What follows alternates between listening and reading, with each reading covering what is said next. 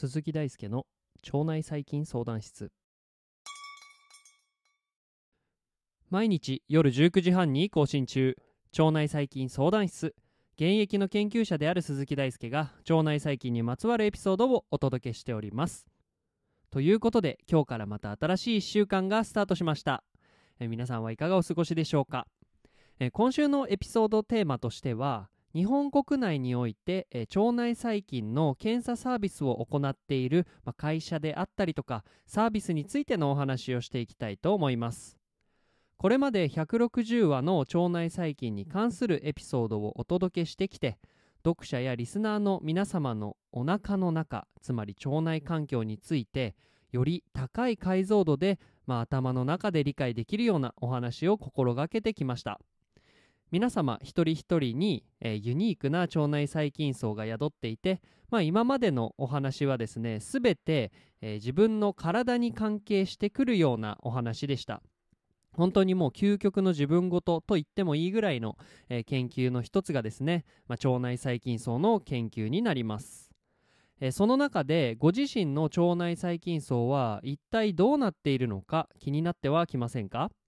そこで今週は腸内細菌層の検査サービスについてお話をしていきます。今回は導入としてどのように腸内細菌層を調査するのかその手法つまり腸内細菌検査の流れについてお話をしていければと思います、えー、腸内細菌層ですね検査するにはまずサンプルの採取から始まりますね。サンプルの種類としては糞便、まあ、つまりうんちあとは腸管内容物つまり、えー、腸の中にあるものですね。あとは腸管粘膜です。とは言っても腸管内容物とか腸管粘膜については研究機関とかで行われたりあるいは医療機関での、目的の採取になるので、一般的なサービスとしての腸内細菌の検査っていうのはやはりうんちを取ることが主流つまり細便が主流です。まあ、以降ですね研究や医療機関ではなくサービスとしての腸内細菌の検査についてお話をしていきます。糞便うんちは、えー、検便の容量で採取するので、まあ、1回やったことある人は頭の中でなんとなく想像できるんじゃないですかね検便を、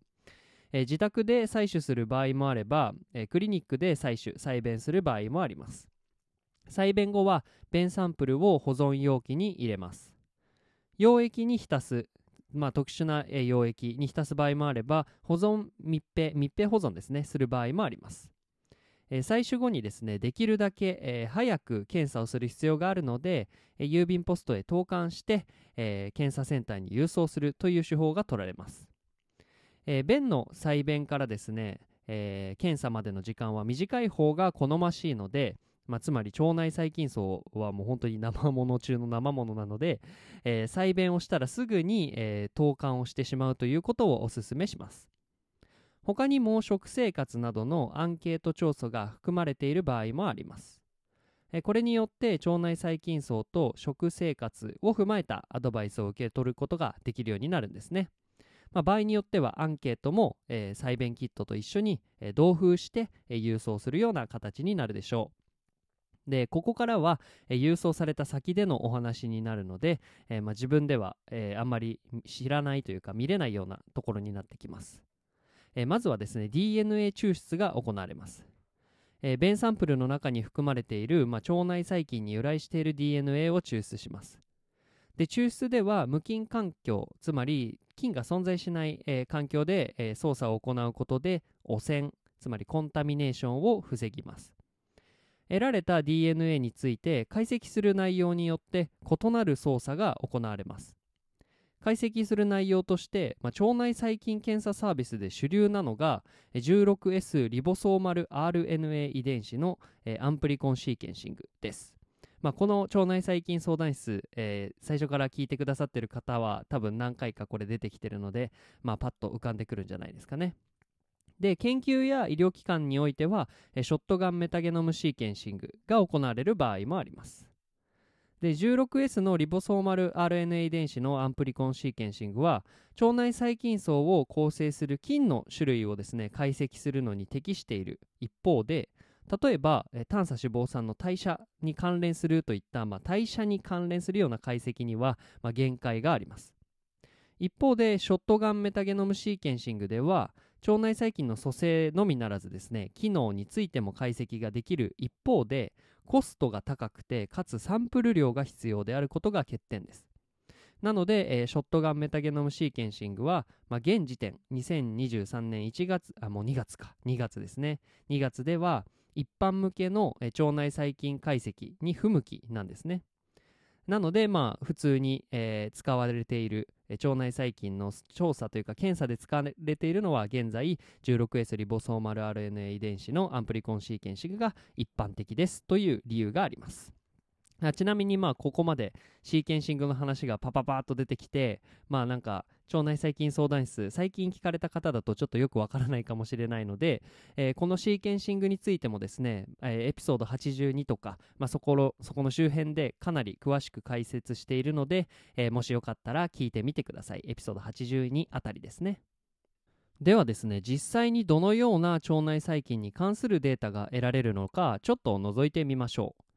室長はですね以前株式会社メタジェンのサービスにて、えー、腸内細菌の調査を行ったことがあります。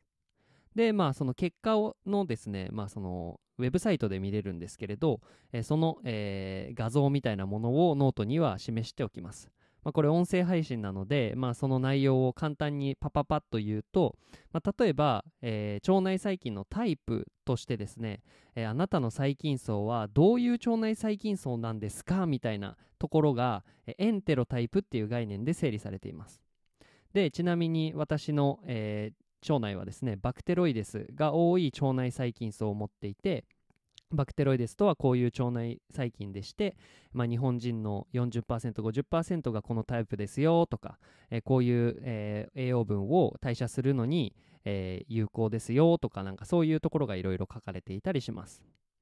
でまあこの他にもですね、え疾患を発症した患者様の腸内細菌層と自分の腸内細菌がどれくらい似ているのかというのを、まあ、その表した類似度であったりとか、え腸内細菌層を改善するにはどうすればいいかというアドバイスなんかも受け取ることができたりします。まあ、こういうですね腸内細菌層以外の、ま、項目については各社が差別化を図る、え項目になっていると言えそうです。まあ、このように自分の再発見として腸内細菌層を除いてみることで健康診断だけではわからない自分について知ることができるようになります。